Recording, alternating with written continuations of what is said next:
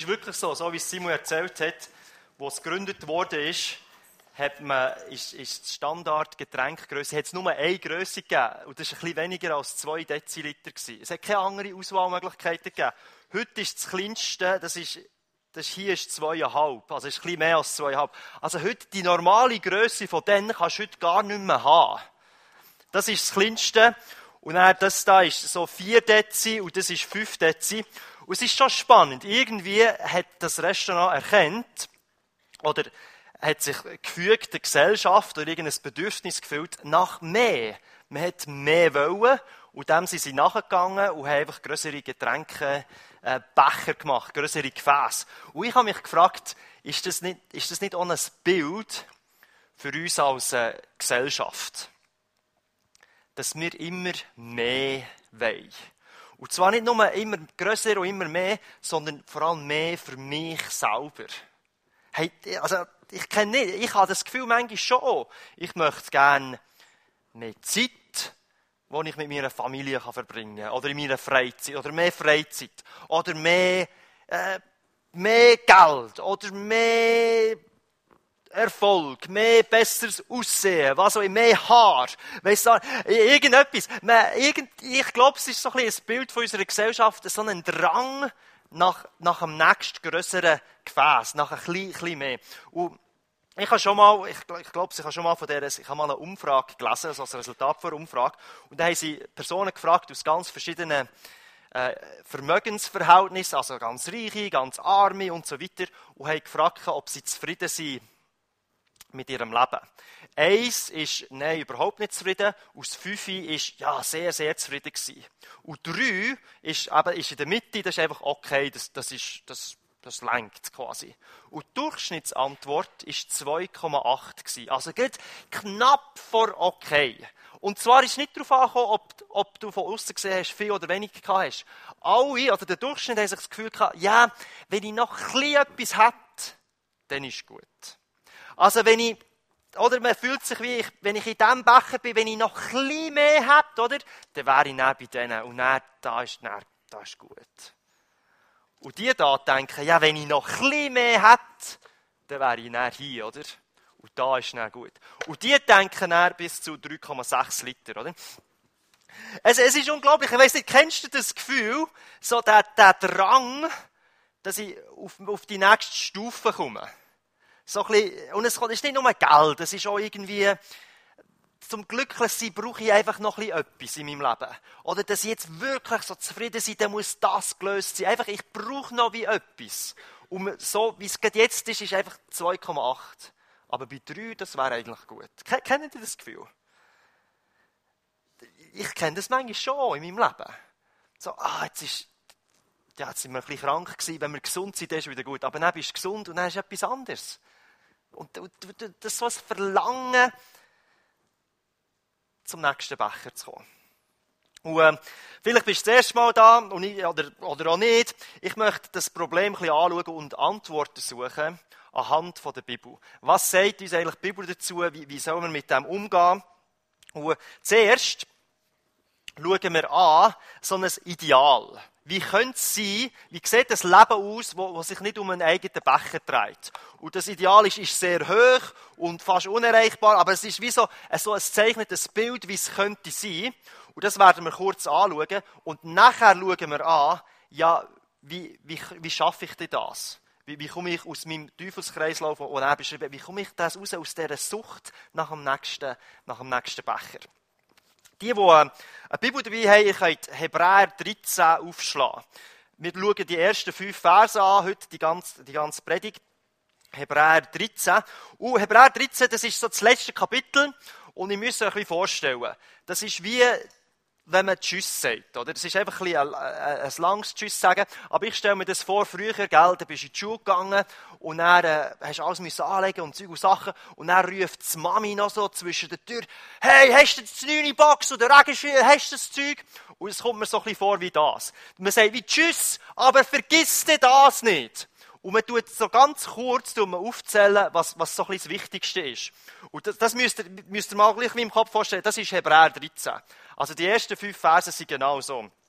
Es sind so drei Sachen, tschüss, aber vergiss das nicht. So sieht das ideale Bild aus. Der erste Vers, tschüss, aber liebet einander weiterhin, Brüder und Schwestern. Und vergesst nicht, Gastfreundschaft zu üben. Jetzt, das ist mega wichtig. Er sagt Tschüss, aber liebet einander. Und was hier noch ein bisschen vorkommt, das sieht man in der deutschen Übersetzung nicht. Das hat, äh, äh, Martin hat das letzte Mal so ein bisschen angetönt. Die, die äh, so ein bisschen Lehrer sind oder so, oder vielleicht Griechisch können, die wissen, es gibt ein Wort, das heißt Xenophob. Das ist ähm, Angst vor, äh, vor Fremden. Also man hat wirklich Angst vor Neuem, vor Fremden und so. Und hier im griechischen Text wird genau das Gegenteil verbraucht. Es wird wie aufgenommen, es heisst Xeno, äh, nicht, äh, Xeno ist, ist Angst und es heisst aber Philo. Philo ist die Liebe zu Fremden. Also er sagt, vergesst nicht, ich sage Tschüss, aber vergiss nicht die Liebe zu den Fremden. Das ist wichtig. Das wollte er damit aussagen. Hey, vergesst nicht, liebe die Freunde. Das ist das Erste, was er sagt. Das Zweite, was er sagt, ist, denk an die Gefangenen. Also er sagt, tschüss, vergesst die Freunde nicht, aber hey, denk auch an die Gefangenen. Nehmt da im Schicksal Anteil, als wären ihr selber gefangen. Also nicht nur ein bisschen ein Dran-Denken, sondern wie ein, ein, ein Mitfühlen oder sogar noch mehr als ein Mitfühlen. Habt Mitgefühl mit den Misshandelten, als wäre es an eurem eigenen Körper, wo, wo der Schmerz wie zugefügt wird. Jetzt, wenn, wenn ich Schmerzen habe, dann, äh, dann ist es dringend, oder? Wenn, wenn meine Tochter Schmerzen hat, ja, es ist schon dringend, weil sie schreit, oder? Und dann schaue ich. Und wenn andere Schmerzen hat, schaue ich auch. Aber wenn es mir selber richtig wehtut, dann ist irgendwie der Druck viel größer zum Handeln. Ich weiß nicht, ob ihr das kennt. Wenn, wenn etwas passiert, dann, oh, da, da will ich etwas schnell verändern. Und jetzt sollen wir mit denen, mit, ich sage jetzt mal, den, den Aussenseiter, die Gefangenen, die Gefangenen, die, die, die, die nicht in unserem Kreis gehören, die, die irgendwie unterdurch müssen, sollen wir Mitgefühl haben, aber auf so eine Art, dass es, dass es uns fast wehtut. Also, wir sollen so handeln, dass wir spüren das richtig. Und das schaffen wir manchmal gar. Also, das können wir nicht. Aber das ist das Ideal, oder? So sollen wir mit den Ausgeschlossenen vor Laut umgehen. Also er sagt, tschüss, liebe die Fremden, habt Mitgefühl mit diesen, mit Gefangenen und dann sagt er, und das passt auf den ersten Blick nicht, achtet auf die Ehe, haltet euren Ehepartner treu und ein bisschen weiter später, seid nicht hinter dem Geld her. Es sind wie zwei Sachen. Und man könnte da eine ganze Predigt über diesen Vers machen, aber ich gehe einfach so schnell durch. Das ist einfach so das Idealbild, das er sagt. Er sagt, hey, in der damaligen Kultur hat Ehe nicht viel gezählt. Aus Sicht von einem Mann hast du machen, was du willst. Da ist, ist, ist Sexualität ist, ist nicht Privatsache gewesen. Das ist total, da hast du können wechseln und machen und zu und Sachen. Das ist easy gewesen. Du hast deine Partner können wechseln, wie du willst. Geld aber, hey, das ist privat gewesen. Also, was bei mir im Bett läuft, das ist doch egal, das habe ich umerzählt und Zeug und Sachen. Geld hat man mir nicht reingeschaut. Und jetzt haben die Christen damals gesagt, hey, wir leben jetzt das Gegenteil. Die Ehe, dort sind wir mega treu. Und das ist unsere Herausforderung. Und mit dem Geld, das ist nicht Privatsache, hey, dort sind wir grosszügig, wie es nur geht. Sie ist umgekehrt. Sie haben die Werte, die damals waren, haben sie umgekehrt. Und der Schreiber vom Hebräerbrief, der sagt, hey, tschüss zusammen, und gibt die Sachen mit. Sagt, hey, Liebe zu Fremden, den Gefangenen, den Ausstoßenen, die Ehe und seid grosszügig wie ein Mohren. Und dann hast du so ein bisschen wie ein Idealbild, oder? Die Mami hat dir das mitgegeben und denkst, wow, wie schaffe ich das alles, oder? Wie schaffen wir das alles? Das, das ist so ein Idealbild.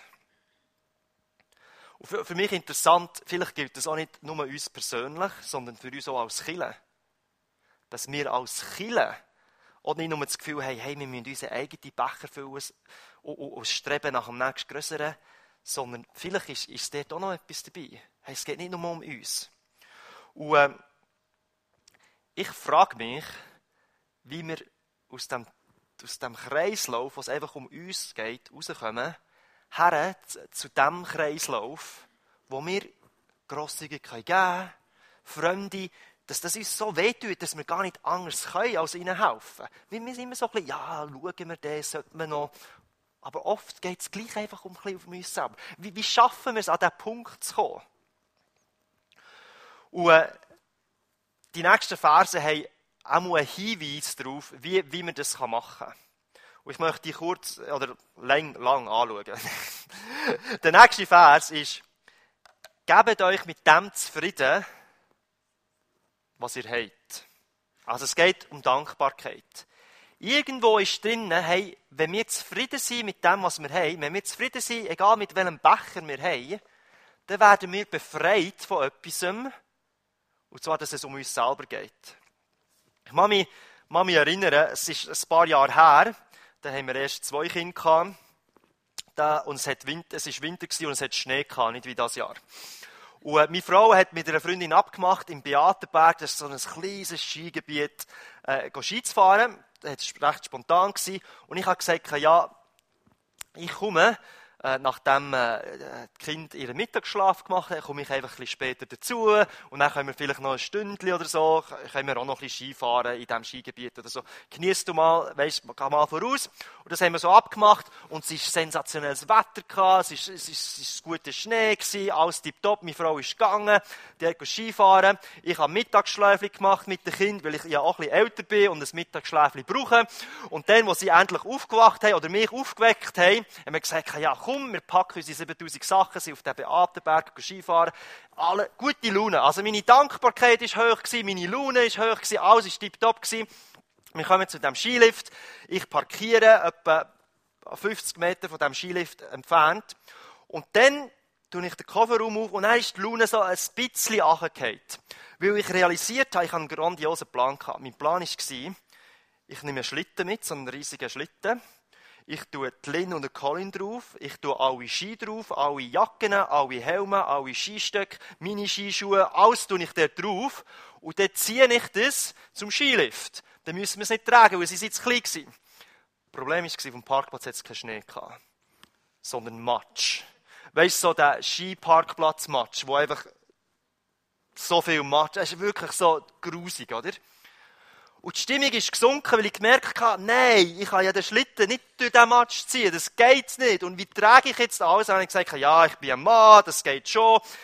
Mit Kraft und so, habe alles draufgebiegen, Kind, zwei Kinder, alle Skisachen und habe einfach den Schlitten so aufgelüpft. Und hab, bin dann verstockt. Die Skischuhe habe ich angelegt, weil ich denke, schlau, dann muss ich die nicht auch noch drauf tun. Und dann laufe ich so durch, durch den, die, das, den Schlamm, oder? Und es ist natürlich genau, ich wüsste schon, was passiert. Ich höre es knirschen unter meinem Schuh. Und es hat genau so ein Einstückchen gehabt. Und ich habe es natürlich nicht gesehen, weil ja der Schlitten und Lin und der Colin und die Skisachen alle vor mir sind. Und ich rutsche aus. Gehe in Schlamm. Der Schlitten kippt. Kind kippen. Alle Ski und alle Stöcke und ich, wir, wir hacken da so im Schlamm. Und die Stimmung war am Boden. Gewesen. Ah, ich bin so hässlich geworden äh, auf mich. Die Kinder haben gekühlt, oder? Weil die, die haben ihren Skianzug hatten und sie jetzt voll Dreck und Dreck im Gesicht. Ich habe gekühlt, weil alles verstreut war auf dem Parkplatz und in diesem Schlamm hinein. Und ich dachte, nein, warum, warum sind wir noch auf die dumme Idee gekommen, Ski zu fahren? Und äh, ich rufe mir eine Frau an und sage, wo bist du endlich? Sie so, äh, äh, und sie kommt und es ist alles wieder easy gewesen und wir haben das irgendwie gerettet und, und nur wegen 50 Meter im Schlamm laufen. Ich hocke, wir haben ein bisschen, müssen uns beruhigen. Ich hocke auf dem Skilift, das erste Mal da raufzugehen. Und dann, wie das so ist bei den Pastoren, kommt der Bibelvers in den Sinn. Das war ein bisschen fies, finde ich. Von Gott. Nein, es war gut. Aber mir kommt die Geschichte in Sinn von den Israeliten. Und die Israeliten, ich weiß nicht, gell, das kennen ihr wahrscheinlich, die waren gefangen von den Ägyptern, da, die waren versklavt denen ist es nicht gut gegangen, denen ist es dreckig gegangen, dann sind sie befreit worden. Aber nach der Dummheit, die sie gemacht haben, haben sie 40 Jahre in der Wüste müssen umwandern. Und haben Manna gehabt, oder vom Himmel, Gott hat sie versorgt. Und irgendwann haben sie genug von diesem gurkigen Manna, oder? Und haben gesagt, hey, das kann es ja nicht sein, das ist langweilig, oder?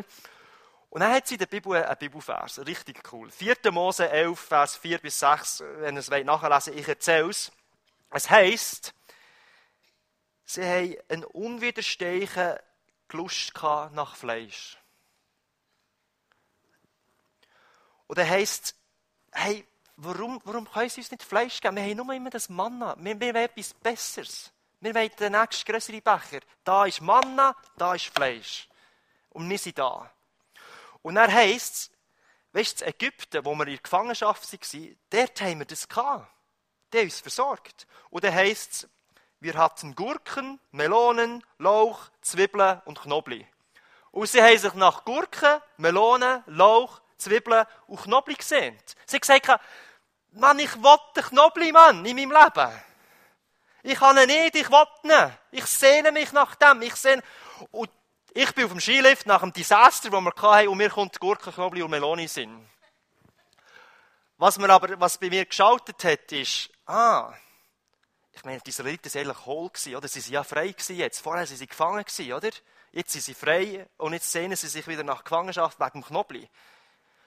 Und was bei mir bewirkt hat, ich habe weg von mir geschaut, von, von meinem Desaster und den Ski-Dings, das dreckig war, und ich habe einfach raufgeschaut. Und ich habe Berge gesehen. Eiger, Mönch, Jungfrau, oder da, Bachalpsee. Das schönste Panorama der Welt. Mit dem schönsten Wetter. Mit Schnee. Und ich habe wie realisiert, hey, das hat etwas verändert in mich. Sobald ich weggeschaut habe von mir zu den Bergen jetzt in diesem Fall, das hat etwas bewirkt in mir. Ich bin wie, man könnte sagen, ich habe mich wie gesagt, hey, jetzt bin ich dankbar für das, was ich habe. Und es hat mir wie die Augen geöffnet für eine andere Realität. Oder nicht meine Realität, sondern eine andere Wirklichkeit. Ich habe wie etwas Neues gesehen.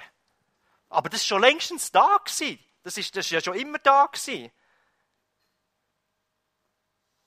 Der Israeliten ist so gegangen mit dem Knobli. Und mir ist so gegangen so. Ich musste die Augen auftun. Der Vers geht noch weiter, es heisst, gebt euch zufrieden mit dem, was ihr habt. Und dann heisst Gott selber hat versprochen, ich werde dich nicht vergessen und dich nie im Stich lassen.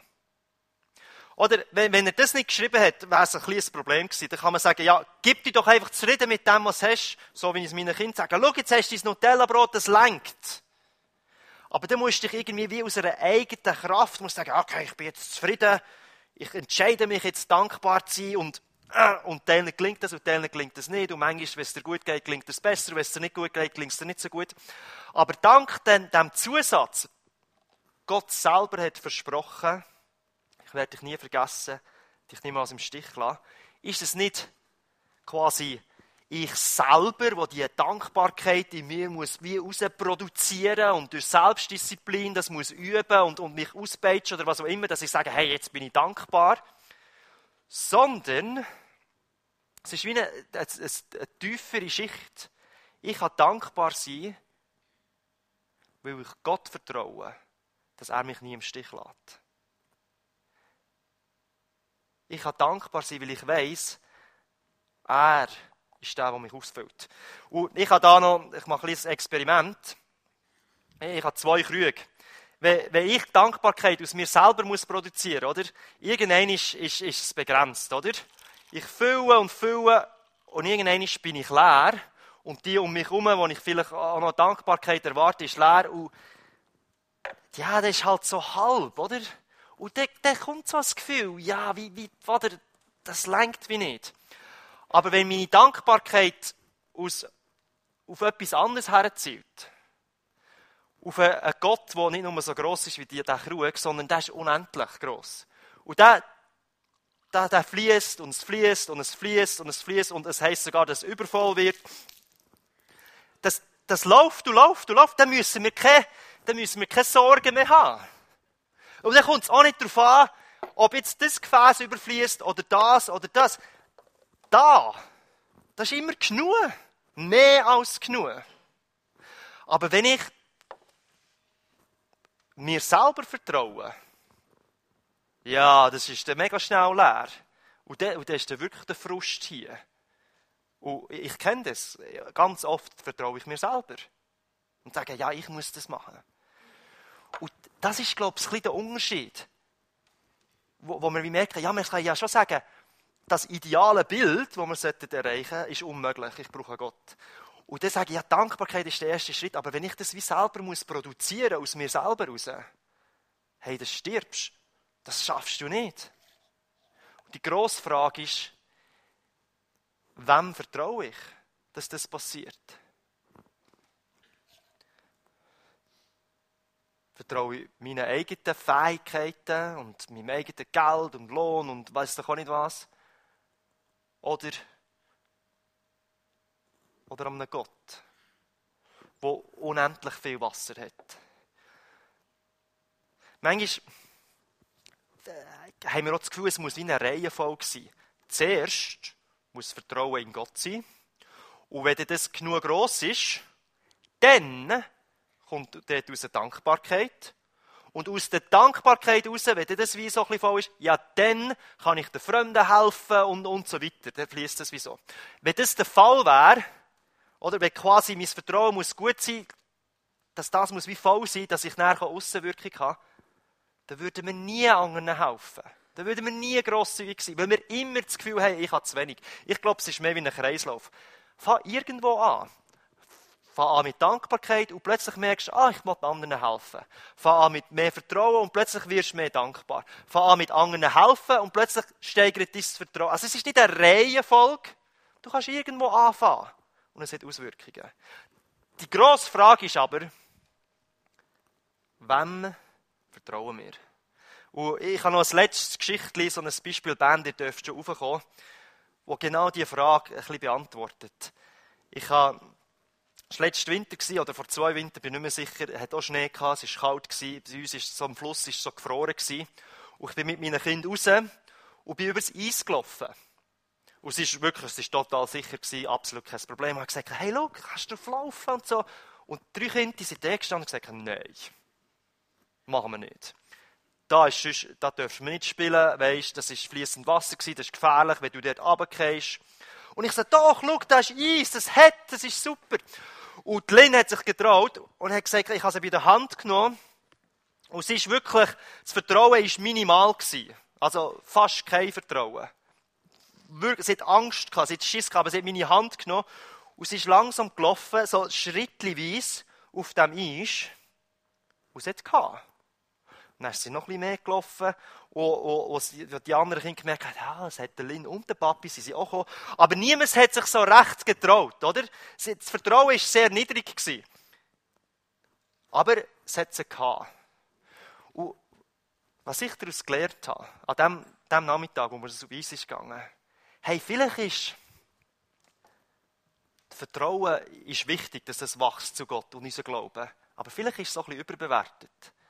Ich glaube, das Objekt, wo wir unser Vertrauen reinsetzen, das ist viel wichtiger.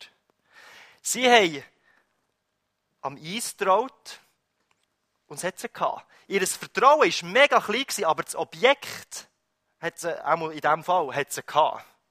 Und genau gleich ist sie in diesem Vertrauen zu Christus. Es muss nicht riesig sein aber lieber Christus vertrauen als dir selber. Du kannst ein riesiges Vertrauen haben und sagen, hey, ich laufe jetzt über dem Wasser und ja, das mache ich und du tust dir gut zureden und du fährst auf dem Wasser laufen und du sinkst ab. Du hast grosses Vertrauen, aber ins falsche Objekt bringt gar nichts. Aber wenn ich vertraue ins richtige Objekt, hey, und dir ist alles möglich. Ein Lebensstil, so wie sich beim Tschüss sagen erlebt haben, wo man gesagt hat, hey, lieb die Fremden, bist grosszügig, ist dann möglich. Mit wenig Vertrauen, aber in die richtige Person. Jesus, danke vielmals, dass du gegenwärtig bist und dass wir immer wieder von dir dürfen lernen und uns herausforderst und auch mich heute Morgen herausforderst. Wir, wir möchten loskommen von dem, immer dem Streben nach dem nächsten größeren Becher ein besseres Leben und das und das und das. Wir möchten einfach sagen, hey, wir sind hier. Danke, dass du in uns lebst, dass du uns auffüllst. Und schenke uns einfach, dass wir wie spüren innerlich, hey, wir haben genug. Wir brauchen nicht mehr. Und öffne uns die Augen für unsere Umgebung, wo wir dürfen weitergehen, Herr. Danke vielmals, Herr. Amen.